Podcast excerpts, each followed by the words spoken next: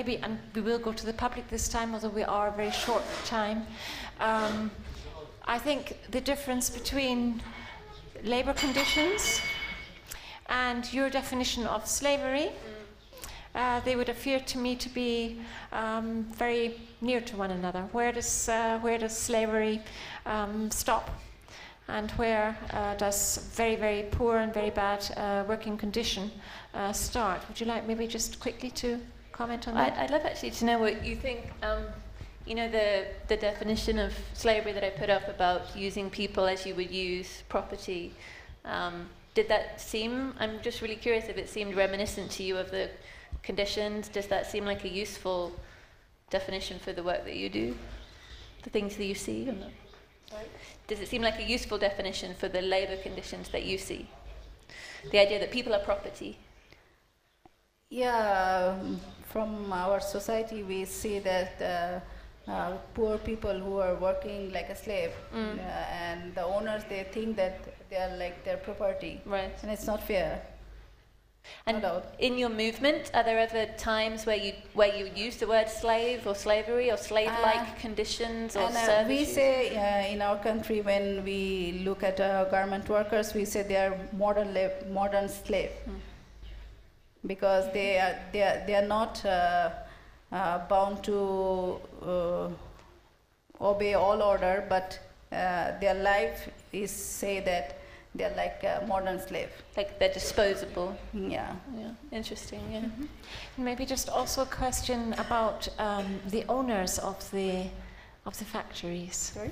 The owners, who are the owners of these textile fa- factories? I mean, we know the supply chain. We have a we have a global uh, situation of um, us all participating, um, either as customers or as um, uh, parts of the production uh, process, um, which is very globalized and worldwide. But who are actually the local owners of the textile, of the garment uh, companies? Are these, um, are these Bangladeshi or the Indian? Um, before we would have Um, always said Most of the owners are from Bangladesh, Mhm. and some international uh, brands and buyers they also come to Bangladesh uh, to get cheap labor, Mhm, and these are not that much big in number. mhm. Uh, but uh, these owners they are very uh, close to our government, and uh, in our parliament, uh, 30 member were from uh, garments owner last time, from last parliament. So that is the situation. They can influence our politics very easily. Uh, so we can understand uh, through this that they are the member of parliament now. And after, and then we'll ask for questions. After um, what has happened, there was a large media coverage uh, here. Um, has there been has there been a discussion within parliamentary politics? Um, what about the rights of um, working conditions? Is there a public debate on that uh, in Bangladesh, or is it the protest and then when the protest stops, then the debate stops? Or do you think that um, within politics, within um, the conditions of law, that what has happened has is Uh, going to change, or do we really just have to have the pressure from out with Uh, after Rana Plaza collapse, I think uh, work, many issues of garment workers uh, come in front of us, and there are many discussion in our country and internationally also. And uh, Rana Plaza collapse get attention from the whole world. Uh, but uh, uh, we thought uh, that after Rana Plaza collapse, we will get a new labor law uh, from our uh, owner or government. We will see the working condition will change, or we will see their wage uh, will increase. But uh, we get a new labor law, but we uh, haven't seen any change of uh, uh, clauses that will help workers' life to change their working condition and their minimum wage. They earn only uh, 66 uh, dollar per month. So it is so hard to survive. It is so easy to understand that nobody can survive through this $66. If we give it to the owner and say, please uh, spend this money in your in the month, I think it is a mm, joke for them. They can spend uh, $66 within few minutes. So these are the things going on. But after Rana Plaza collapse, we feel that uh, now our owner and international buyer, they are also uh, bound to think uh, about the working condition of workers. So many things is going on, many accord is uh, signing. Uh, they are talking about uh, workers' condition. A last question before we go to the public. Um, one of the big things we're trying to talk about in this debate is do you think that through the global market and the more world market society that that is going to help conditions in Bangladesh? Are we going to see more the spotlight from outside um, and have an export of, um, of social security and cultural um, standards, um, which would be imported into Bangladesh? Or do we see, because of the market competition, the opposite? Can we say that at all? It's very different and complex. What, what would you be? What would be your impression?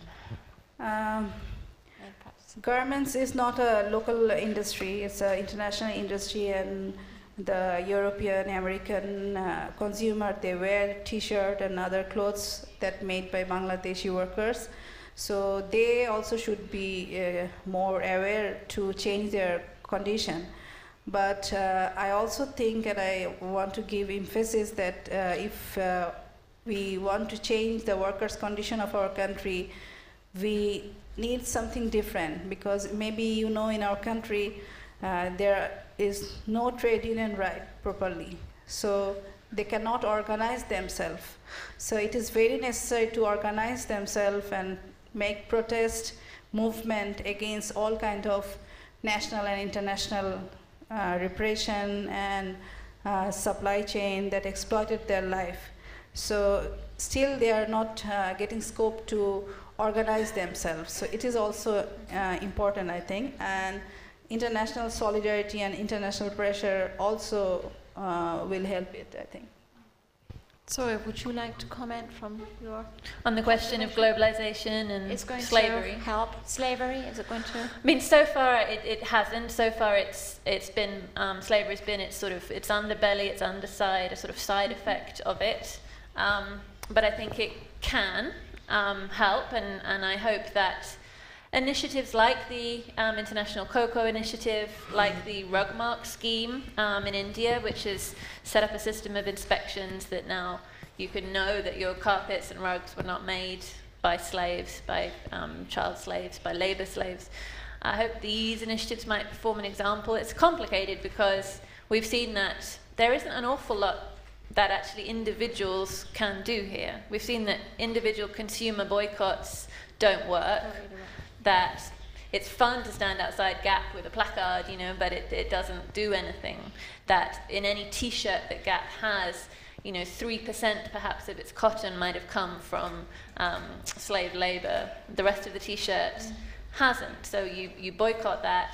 You punish the farmers who aren't using slave labor. They they lose money. They're more likely to start using slave labor what works we've seen is bringing industry together with the anti-slavery community, together with governments, and together with you know the UN and the ILO and the EU, the US State Department, to come up with systems of inspection and labeling across their industry, and actually ask industry to to fund that, to put their money into it. Mm-hmm.